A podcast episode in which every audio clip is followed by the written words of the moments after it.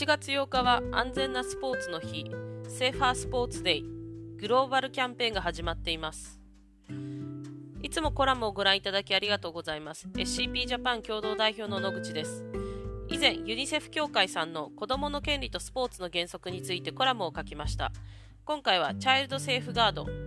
スポーツにおける子供のための国際保護措置のグローバルキャンペーンについて触れながら、子供にとって安全なスポーツ界にするためにスポーツクラブやチームは何をすべきなのか簡単にまとめたいと思います。チャイルドセーフガードのグローバルキャンペーン突然ですが本日8月8日は安全なスポーツの日であることはご存知でしょうか？ International Safeguards for Children in Sports スポーツにおける子どものための国際保護措置が中心となりグローバルキャンペーンが本日からスタートしています。さまざまな地域で開催されているウェビナーが聞けるのでご興味のある方はチェックしてみてください。ウェビナーはヨーロッパ、アフリカ、アジア地域のものがあります。国連児童の人身売買、児童売春、児童ポルノに関する特別報告者のママ・ファティマ氏もスポーツ界に向けてメッセージを送っています。このキャンペーンはもともとユニセフ UK が発起団体としてスタートしたそうですが、今ではユニセフ UK のプログラムではなく、スポーツにおけるチャイルドセーフガード国際ワーキンググループを形成して、ワーキンググループがこのキャンペーンを展開しています。国際スポーツ界のチャイルドセーフガードに対する意識が近年急速に高まっている背景として米体操連盟の対等ドクターであったラリーナ・サールの長年にわたる性的暴行が2016年に発覚したことが大きいです。少なくとも250人の選手たちが被害を受けました。この事件のドキュメンタリーが Netflix で公開されています。この事件を受け翌年国際オリンピック委員会は Athlete Safeguarding Toolkit を作成しています。子供を暴力から守るために必要な8つの措置。詳細はスポーツイングランドが発表した。スポーツにおける子供のための国際保護措置の日本語版で確認できますが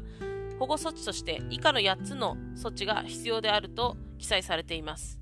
1ポリシーの策定。2対応手順の確立。3アドバイスとサポートの提供。4子供に対するリスクの最小化。5行動に対するガイドラインの提示。6専門スタッフの採用。研修とコミュニケーションの実施。7パートナーとの共同。8モニタリングと評価。スポーツにおいて子どもが暴力被害を受けるリスクがあることをスポーツ団体が受け入れてプロアクティブに子どもを守るための規則を各スポーツ団体が作成する必要があります。そしてあらゆる懸念に対しての対応手順をあらかじめ検討していくことが推奨されています。また子供が誰に助けを求めることができるのかを把握できるようにアドバイスやサポートが必要です。多くの場合、子供たちはどこまでが指導でどこからが暴力なのか、曖昧な線引きの中でトレーニングをしています。指導者自身も気づかぬうちに暴力行為に至っていることがあるため、指導を受ける側も指導をする側も、暴力と指導の境界線を共通認識として持つことが必要です。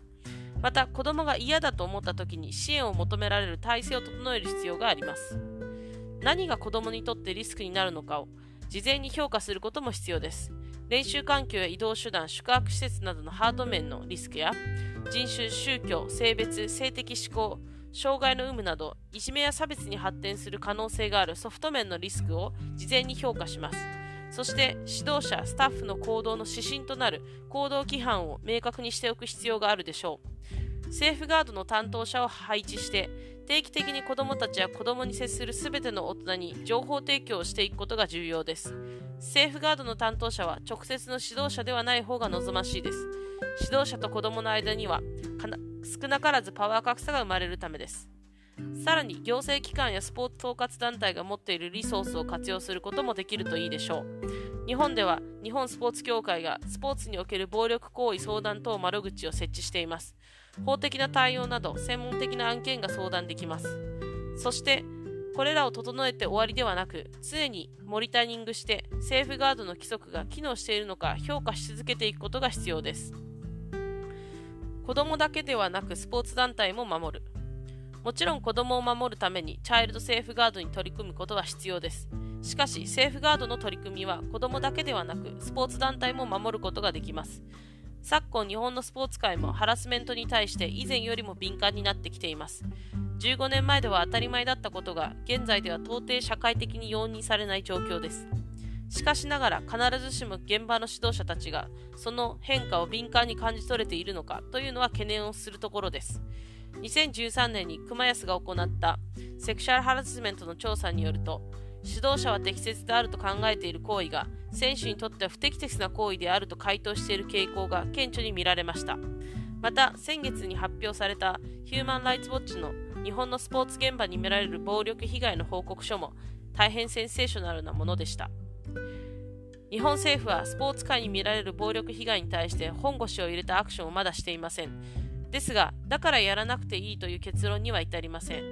子供たちは常にリスク下にいる。という事実をまずは大人が認めて自分は大丈夫自分のチームは大丈夫と過信するのではなくプロアクティブに行動する必要があるのだと思います。なかなか日本ではグローバルキャンペーンが浸透していませんがせっかくの機会ですので一度立ち止まり子供を守れるスポーツ界を目指してキャンペーンを一緒に盛り上げることができたら嬉しいです。推奨ハッシュタグはこちらです。Safer Sports Day Be Champion for Children Safe in Sports It starts with you